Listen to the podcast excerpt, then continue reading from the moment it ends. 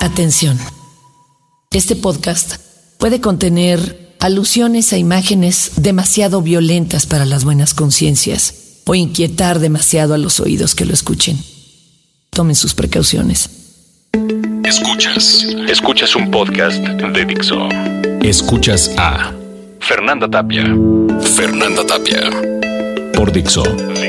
La productora de podcast más importante en habla hispana de la serie Cuero, Látigos y Látex. Una ofrenda al amo Alexander. Diario de una esclava. A veces, cuando uno empieza la práctica del BDSM, sí, ¿por qué no? Entra buscando un novio, un amovio, o una sumisa novia, o un amante, un amante, y no se da cuenta en realidad de qué va a llegar a suceder con esa relación. Estamos tan sumergidos en el amor romántico, ese que nos inventaron, ese que nos contaron, ese que tiene tan pocas décadas, cientos de años de existir. Porque antiguamente a uno lo casaban porque eso era lo más correcto. Porque eso era lo más correcto. Y se supone que había que procrear porque hubo grandes pestes que vaciaron países enteros un continente entero casi se borra. Y de pronto la iglesia dijo, bueno, la sexualidad, esa que tienen ahora con orgías y festivales, quedará solamente permitida si es en una unión y es para parir. Y entonces la sexualidad quedó proscrita. Y entonces el amor romántico se ciñó a dos, ya que fueran del diferente sexo, ya que pudieran procrear. Y luego nos dijeron, te debes de casar, en la Edad Media fue una cosa muy simpática, te debes de casar con tal porque así uniremos los reinos, pero uno podía tener su amor platónico, el amor del caballero. Y claro, uno nunca le aflojaba al caballero, evidentemente. Y si lo aflojabas, pues te pasaba lo que le pasó a Guinevere, que tuvo que huir después a un convento.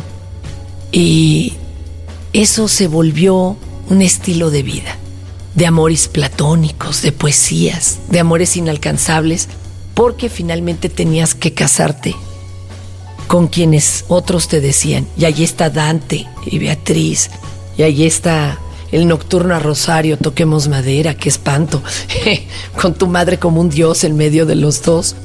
Pero el amor romántico es algo que nos inventaron y sobre todo que funciona para manipular nuestros genitales para castrarlos. Y por qué no decirlo así, también nuestros sentimientos. Y muchas veces eh, es acicateado. Ponemos la vista en alguien y sin entender cómo o por qué decidimos engancharnos a este y no soltarnos, aunque nos desgarre, aunque nos duela, aunque haya otras tres o cuatro oportunidades más convenientes, entre comillas. O, ¿qué tal si no solo era entre dos? Y había un o una tercera. O un cuarto. O, ¿qué tal si ese amor iba a crecer de otra forma, no cohabitando? Pero como tenemos el amor romántico, tatuado hasta el tuétano, reescrito cada vez que vemos un comercial, un libro de texto, un cuento para niños, una película, una telenovela, es tan difícil quitarlo de nuestra vista. Y entonces sufrimos celos y sufrimos sobre todo castración. Ahí estamos con nuestra única pareja para toda la vida, castrados y obligándolos a que el otro permanezca castrado con nosotros. Cuando entramos al BDSM, muchas veces lo hacemos como dijo mi amiga Cristal, sobre todo las mujeres buscando vivir de una forma más libre y más consciente su sexualidad. Pero, pero, nos traicionan los sentimientos. La sumisa, el sumiso se enamora de esa imagen sagrada. El amo o el ama se asusta quiere matar ese sentimiento a como de lugar, como si fuera una plaga. Y claro, por supuesto, lo destierra de sí mismo, no sabiendo Ah, que casi es imposible porque a cada orgasmo la oxitocina crea más apego. ¡Qué terrible! Ahora entienden por qué después de coger la persona de al lado les pregunta, o ustedes mismos se han preguntado, ¿me amará? ¿Querrá quedarse? ¿Y por qué crea eso la oxitocina? Por si viene una cría tendríamos que ser por lo menos monógamos seriales, como los pingüinos, en lo que sacamos adelante un huevo, ¿verdad? Y un pequeño pichón. Después, la oxitocina ya no hace falta para nada. No nos apega a la cría, no nos apega al otro, no nos ayuda a no devorarla y no sacarle los ojos o comernos a la pareja con quien lo procreamos. Esa maldita oxitocina y no estamos exentos de ella.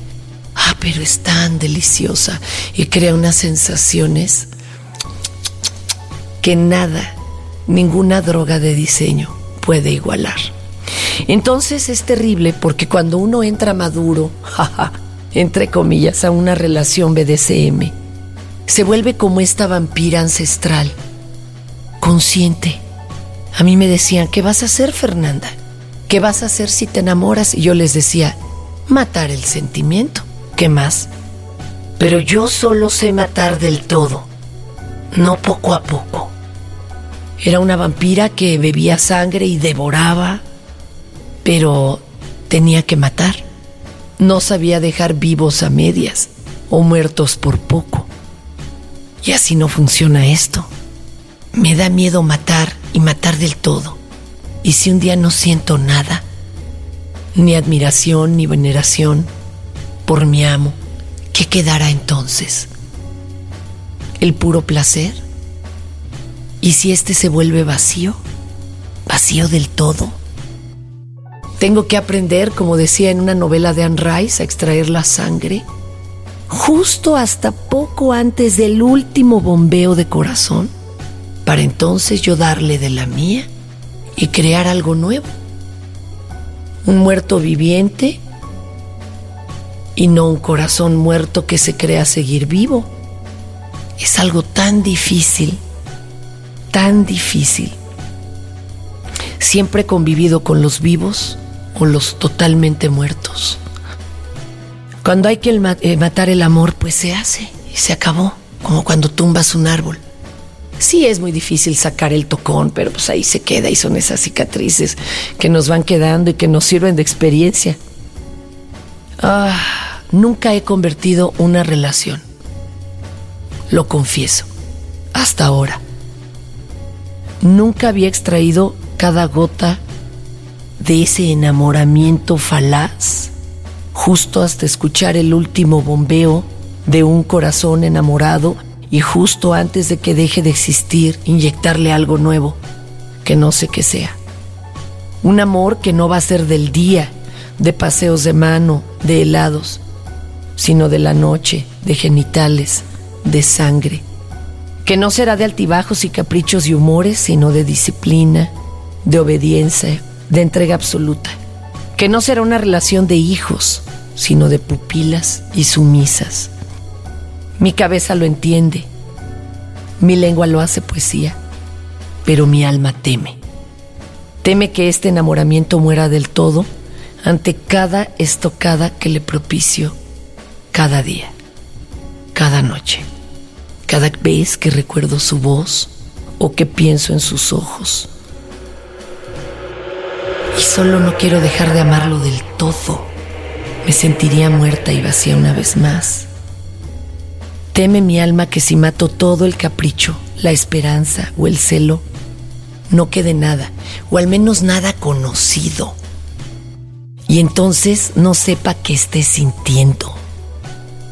Y tampoco quiero que se vuelva una relación fraterna, una relación que tiene un proyecto de sacar adelante una casa y una hija, para eso tengo esposo. O no sé si será algún ente nuevo que deba surgir de la magia del útero y de el pene cual daga en un altar de sacrificio. ¿Qué surgirá? ¿Y cómo llamaremos a esta nueva forma de sentir si ya no se puede llamar amor romántico.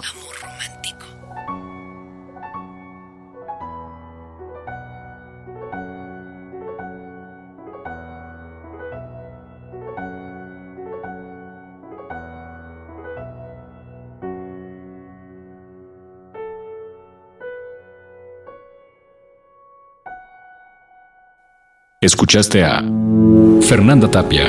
Fernanda Tapia. Un podcast más de Dixo. El diseño de audio de esta producción estuvo a cargo de Fernando Benavides.